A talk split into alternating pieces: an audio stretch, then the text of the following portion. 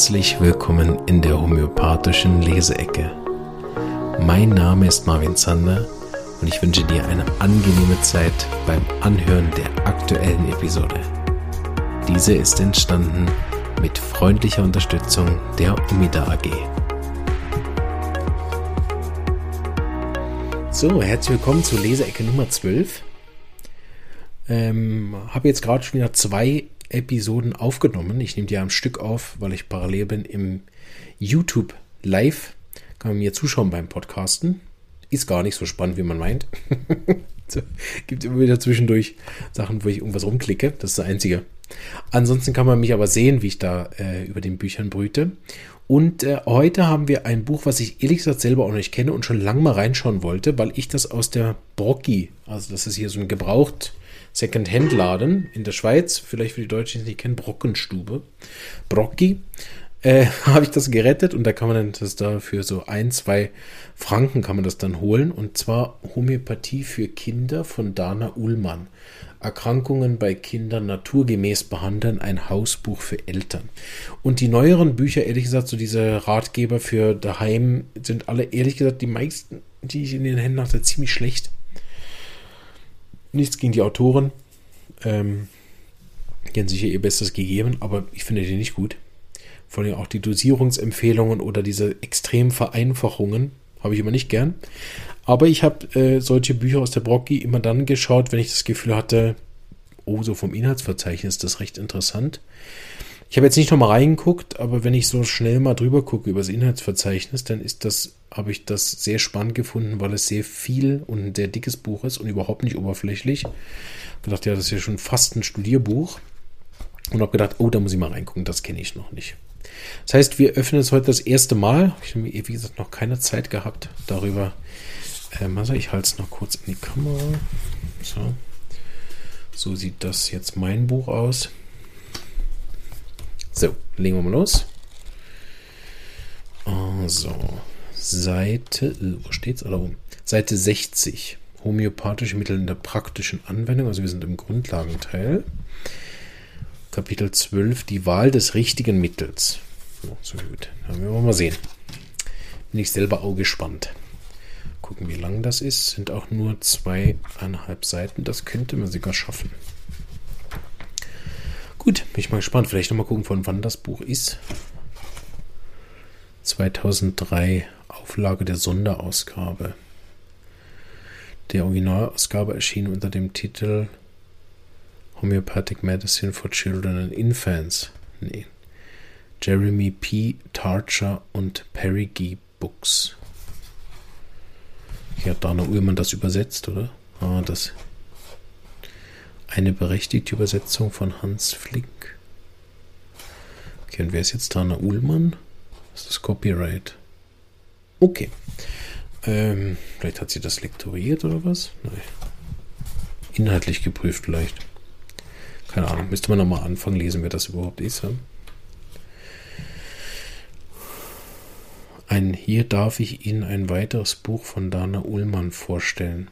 Okay, das scheint die Dana Ullman. Vielleicht ist das die englische. Okay. Wurscht. Das könnte ich nächstes Mal vorher machen. Ne? Wo ungefähr sagen, wer das überhaupt ist. okay. Wir legen los. Die Wahl des richtigen Mittels. Die Kernfrage jedes Homöopathen im Prinzip. Ne? Vielleicht wird sie heute ein für alle Mal und für alle Generationen bes besprochen. Danach ist alles klar. Die Suche nach dem richtigen homöopathischen Arzneimittel ist vergleichbar mit dem Versuch, zwei einander ähnliche Puzzles zur Deckung zu bringen. Jedes Symptom Ihres Kindes entspricht einem Stück des einen Puzzles. Die Teile des zweiten Puzzles entsprechen den Symptomen, von denen man weiß, dass bestimmte Mittel sie heilen. Die Schwierigkeit besteht also darin, diese beiden ähnlichen Puzzle erst einmal zu finden also das, was an den Arzneien das Heilende ist, zusammenzubringen mit dem, was an Patienten das Kranke ist. Oder was beim Patienten das zu Heilende ist wahrscheinlich, ne? Hm. Hahnemann-Zitate frei übersetzt. frei interpretiert. Schreiben Sie zunächst, während Sie Ihrem Kind oder sich selbst Fragen zu den Symptomen stellen, alle Antworten auf. Das hat auch Hahnemann vorgegeben, das haben wir, glaube ich, letztens irgendwo gelesen. Ne? Dann unterstreichen Sie, wie es unter Homöopathen üblich ist, diejenigen Symptome, die einzigartig, sonderbar oder selten oder besonders intensiv sind. Kennzeichnen Sie diejenigen Symptome, die besonders intensiv oder ungewöhnlich sind. Frau Hughes nennt das immer die Hierarchisierung des Patienten. Der Patient hierarchisiert für uns, welche Symptome die auffallendsten, wichtigsten. Der Fachbegriff bei uns in der Essay wäre wahlanzeigend. Beispiel, ne? wenn jemand sagt, ja, also ich habe immer sehr viel Hunger und nach dem Essen ist das besser, ist das kein Symptom. Ne? Und wenn er aber sagt, ja, also ist ganz speziell meine, meine Gelenkschmerzen, obwohl ich ja eine diagnostizierte Arthrose habe, die wandern. Mit meinem linken Knieschmerzen, dann wieder am rechten, nie gleichzeitig. Ne? Und das ist am meisten abends um 18 Uhr oder nach dem Essen, ähm, aber auch nur am Abend. Dann denkt, okay, das sind spezielle Symptome. Ne? Heißt noch nicht, dass es jetzt die zentralsten sind, das ist je nach Fall ganz was anderes als diese wandernden Gelenkschmerzen, ist aber deutlich individueller und je weniger es zur Pathologie der Arthrose selbst passt, desto auffälliger. Gut. Mehrfach unterstreichen ist eine Technik, die Frau Hughes uns auch beigebracht hat, scheint also etwas zu sein, was mehrere Homöopathen so machen, dieses zwei- bis dreifach unterstreichen. Ne? Dreifach unterstrichen bedeutet, dass ein Symptom wirklich einzigartig ist oder sehr intensiv auftritt. Zwei unterstrichen bedeutet, dass es selten auftritt oder ziemlich intensiv ist. Einfach unterstrichen bedeutet, dass das Symptom eher ungewöhnlich ist. Interessant, wie detailliert sie das hier in dem Buch macht, finde ich super. Oder wenn auch nicht intensiv, doch deutlich spürbar. Keine Unterstreichung bedeutet, dass das Symptom sich nur milde zeigt. Ne? Wenn man überlegt, für diese Klammer, ne, was ist jetzt wirklich mega wichtig, nicht so wichtig, leicht wichtig oder überhaupt nicht wichtig, meine, wie viele Jahre braucht es dafür an Erfahrung, bis man das intuitiv kann. Ne? Wenn das Kind spontan Symptome beschreibt, sollten Sie diese möglicherweise gesondert kennzeichnen, weil solche Symptome oft vom, sehr, vom Kind sehr stark gefühlt werden. Das ist wirklich absolute Empfehlung auch von mir an alle, die sich mit Kindern homöopathisch beschäftigen. Das, was das Kind selber sagt, unglaublich wichtig. Und manchmal ist nicht so sehr wichtig, was, also der Inhalt, sondern wie. Wie das Kind wann diese Symptome äußert, das ist oft also sehr, sehr wegweisend. Bedenken Sie auch, dass Symptome, die das ganze Kind betreffen, sogenannte Allgemeinsymptome, nachzuhören in meiner Podcast-Folge Arten von Symptomen, wichtiger sind als lokale Symptome. Das heißt, allgemein schwitzt mein Kind sehr stark, ist wichtiger als es hat Fußschweiß.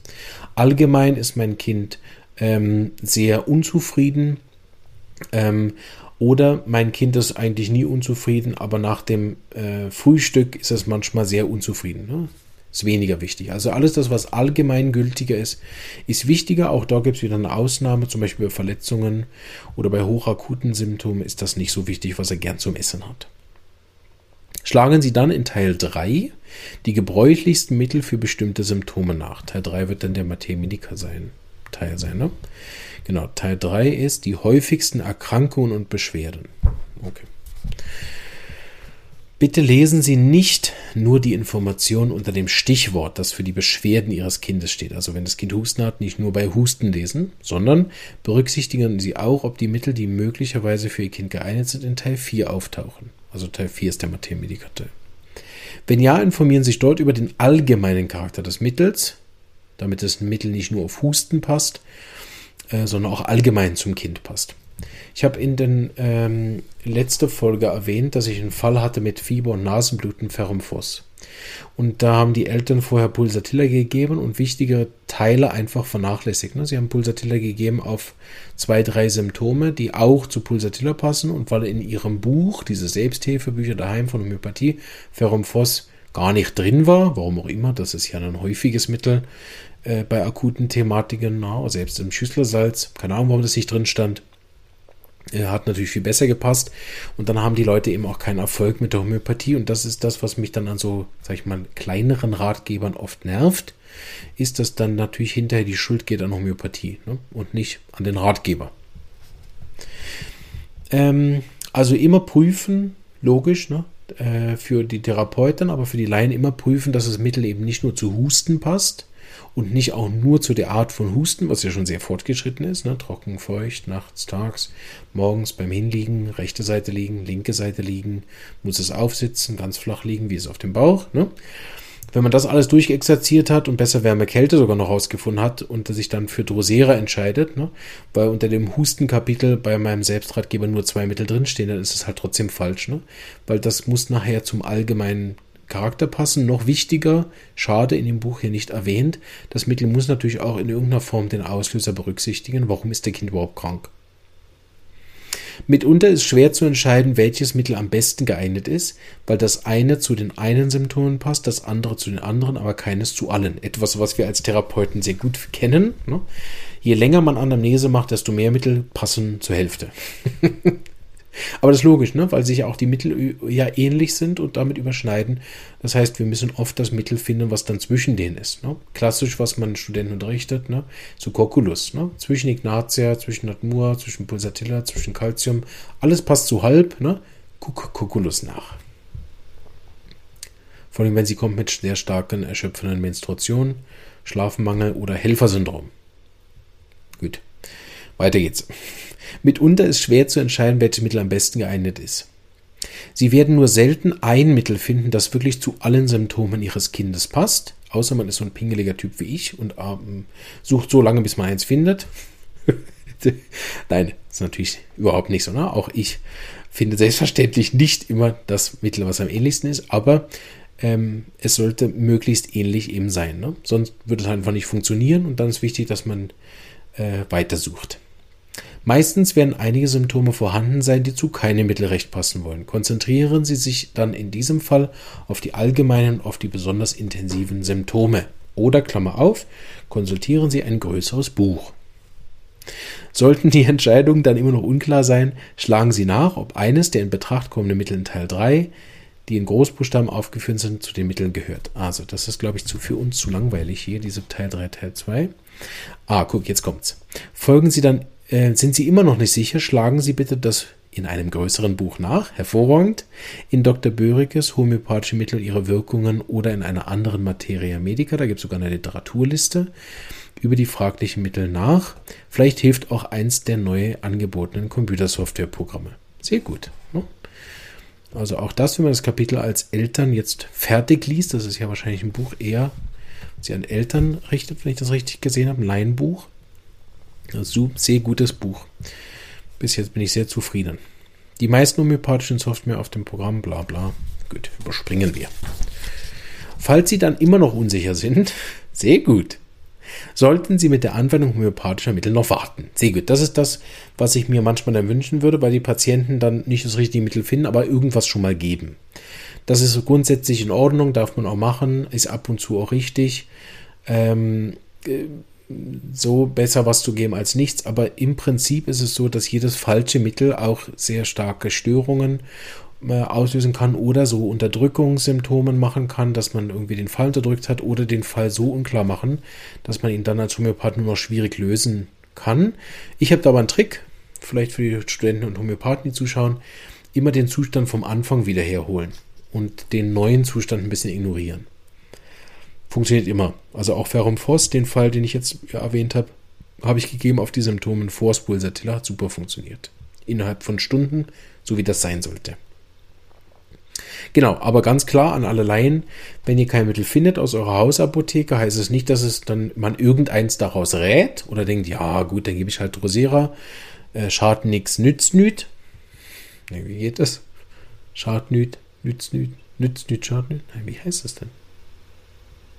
hilft nicht, schadet nicht, ist egal. Ich weiß es nicht mehr. ist weg. Vielleicht konsultieren Sie dann besser einen erfahrenen Homöopathen oder lassen sich äh, bei anderen Eltern äh, informieren, die sich besser auskennen. Auch interessanter Rat, ne? andere Eltern mit Hausapotheken zu fragen. Wir haben ja einen äh, Picketdienst in der Praxis, einen Notfalldienst. Also wer Kinder hat, rate ich auch immer, Homöopathen zu suchen, der einen Notfalldienst anbietet.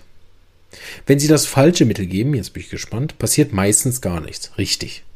Im günstigsten Fall aber kommt es dann dem Richtigen so nahe, dass eine gewisse Besserung eintritt, Teilwirkung, die allerdings in der Regel nicht für eine vollständige Heilung ausreicht. Absolut korrekt. Haben wir genauso ein Fallbeispiel vorher gehabt. Bei solchen beinahe, aber eben doch nicht ganz richtigen Mitteln können sich sogar erfahrene Homöopathen irren. Ja, sogar erfahrene Homöopathen. Ständig übrigens. deshalb, deshalb gebe ich Ihnen den folgenden Abschnitt einige Hinweise zur Wahl der richtigen Potenz und Dosis, damit Sie wissen, wann Sie ein Mittel weitergeben und wann Sie auf ein anderes umsteigen sollten. Jetzt würde folgen 13 die Wahl der richtigen Potenz und Dosis. Nicht schlecht. Also scheint mir kein reines Laienbuch zu sein, ehrlich gesagt. Auch wenn ich hier drüben gucke, Wahl der richtigen Potenz, steht da irgendwas mit 10.000 und 50.000. Einfach als Zahl, wo ich denke, oh, das ist kein Laienbuch. Ähm, das scheint also ein Buch zu sein, was mir übrigens sehr gut gefällt, auch in der Kürze. Das werden wir öfter mal lesen. Habe ich gerade beschlossen. Weil ich habe keine Zeit, das zu lesen, aber dann kann ich es mit euch zusammen lesen. Das wird also immer mal wieder kommen. So, jetzt gucken wir mal, wie wir von der Zeit sind. 16 Minuten. Tja, was machen wir denn noch Schönes? So benutzen Sie dieses Buch. Lesen wir noch ein bisschen aus der Einleitung. Ne? Eine wachsende Zahl von Familien greift heute regelmäßig auf homöopathische Mittel zurück. Sie haben erkannt, dass diese 200 Jahre alte und international anerkannte Heilkunst nicht nur natürlich und nebenwirkungsfrei, sondern auch hochwirksam ist. Richtig. In Amerika verdanken wir die Renaissance der Homöopathie vor allem einer Person, dem Autor dieses Buches, Dana Ullmann. Okay, die ist offensichtlich irgendwie berühmt. Dana Ullmann. Bereits sein erstes Buch, aha, das ist sogar ein Mann. Was ist das für ein Männername? Dana? Dana? Bandana? Okay, kein weniger Witze mehr lesen. Bereits sein erstes Buch, das Hausbuch der Homöopathie, geschrieben zusammen mit Dr. Stephen Cummings, oh, den habe ich schon mal gehört, war ein Meilenstein der naturheilkundlichen Literatur. Ich empfehle es, zusammen mit einer homöopathischen Hausapotheke, den Eltern aller meiner kleinen Patienten und Patienten als erste unentbehrliche Einführung in die Homöopathie. Genau, deshalb habe ich wahrscheinlich gedacht, das ist ein Laienbuch. Aber das ist das andere. Ne? Hier darf ich Ihnen ein weiteres Buch von ihm vorstellen, das ebenso unentbehrlich ist wie das erste, vor allem für kranke Kinder und die Menschen, die ihnen helfen wollen. Einmal mehr gelingt es Ullmann, die inneren Zusammenhänge der Homöopathie auf einfache und für jedermann verständliche Weise darzustellen. Etwas sehr Wichtiges. Ne? Also haben wir ein ähnliches Anliegen, Herr Ullmann, auch wenn er einen komischen Vornamen hat, wo ich keine Ahnung, wie man den ausspricht, Dana.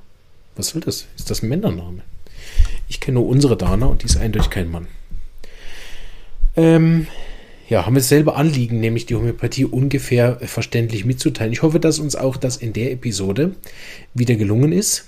Dritte Leseecke, seit wir wieder gestartet sind. Für die, die im YouTube dabei sind, machen wir jetzt gleich noch die vierte. Und ich habe gedacht, wir bleiben bei Thema Kinder. Auch ein Buch, was ich noch nicht angeguckt habe. Bin ich ganz gespannt. Habe ich also einen kleinen Cliffhanger eingebaut für die, die jetzt bis nächsten Samstag warten müssen. Oder euch neugierig gemacht, vielleicht mal im YouTube vorbeizuschauen. Da könnt ihr mir dann auch gerade noch zuschauen, wie ich äh, versuche in dem Buch irgendwas zu entziffern. Ohne Brille. Na gut, ich habe gar keine. Gut, ich bin schon wieder albern. So beende ich jetzt die äh, Episode und wünsche euch alles, alles Gute. Ganz ein schönes Wochenende, falls ihr es am Samstag gehört habt. Und hört doch gern nächste Woche wieder rein, wenn es heißt, die Potenziale unserer Kinder. Schöner Titel, ne? da freue ich mich drauf. In dem Sinne, ähm, bis bald und ähm, gell, wir müssen beim YouTube-Kanal, wollen wir immer noch auf 1000 Abonnenten kommen. Das erklärte Ziel von 2022 gewesen. Wir haben es fast geschafft, nicht schlecht. Also äh, macht doch noch ein paar Zweit-, Dritt- und Viert-Accounts und abonniert den Kanal. nein, nein, wir brauchen ja echte äh, Klientel tatsächlich, sonst bringt es nichts. Ne? Ich habe lieber 10 richtige Abonnenten als 4000 Fake-Accounts. Äh, Ziel ist ja nicht möglichst viele Abonnenten zu sammeln, das ist sehr absurd, sondern ähm, dass wir natürlich möglichst viele Leute erreichen. Und das Problem ist, wenn die Kanäle so klein sind, dann werden sie von, von YouTube nicht gerankt. Ne? Und dann ersticken wir äh, zwischen den großen Böhmermanns und all diesen Satire-Accounts, die über Homöopathie irgendwelche komischen Videos machen. Deswegen ähm, brauchen wir so viele Abonnenten nicht, weil ich viele Abonnenten brauche, sondern weil wir dann besser gesehen werden und das braucht die Homöopathie. So, falls ihr nicht meinen Kanal abonniert, unbedingt irgendeinen anderen Homöopathie-Kanal abonnieren, falls ihr einen YouTube-Account habt, äh, damit der Kanal dann besser gesehen wird und das brauchen wir als Homöopathie dringend. Noch mehr Leute, die noch mehr machen und noch mehr sehen. Ich habe gesehen, der BPH, Bundes irgendwas für Patienten Homöopathie, Ähm, die haben recht losgelegt, denen ganz, ganz tolle Inhalte. Kann man auch mal vorbeischauen für die aus Deutschland und sich da irgendwie vernetzen. Der Simile-Kongress Westdeutschland unter Stefan Reis und seinen Kollegen, das wird ein Riesending. Ähm, Berlin wie immer, ne, sehr aktiv. Äh, und Gautingen auch sehr aktiv. Der äh, Josef Karl sehr aktiv dort im Raum Trau Trautheim. Trautheim? Irgendwo dort in Südbayern. Ähm, genau, so da, wo ihr vor Ort seid, ne, Frau Sonnenschmied gibt ja so viel so große ähm, Ansammlungen auch von Homöopathen, die unbedingt deren Kanäle unterstützen, auch wenn ihr die da nicht regelmäßig hört. Aber das bringt allgemein dann der Homöopathie eine ganze Menge. In dem Sinne alles Gute und bis bald. Tschüss.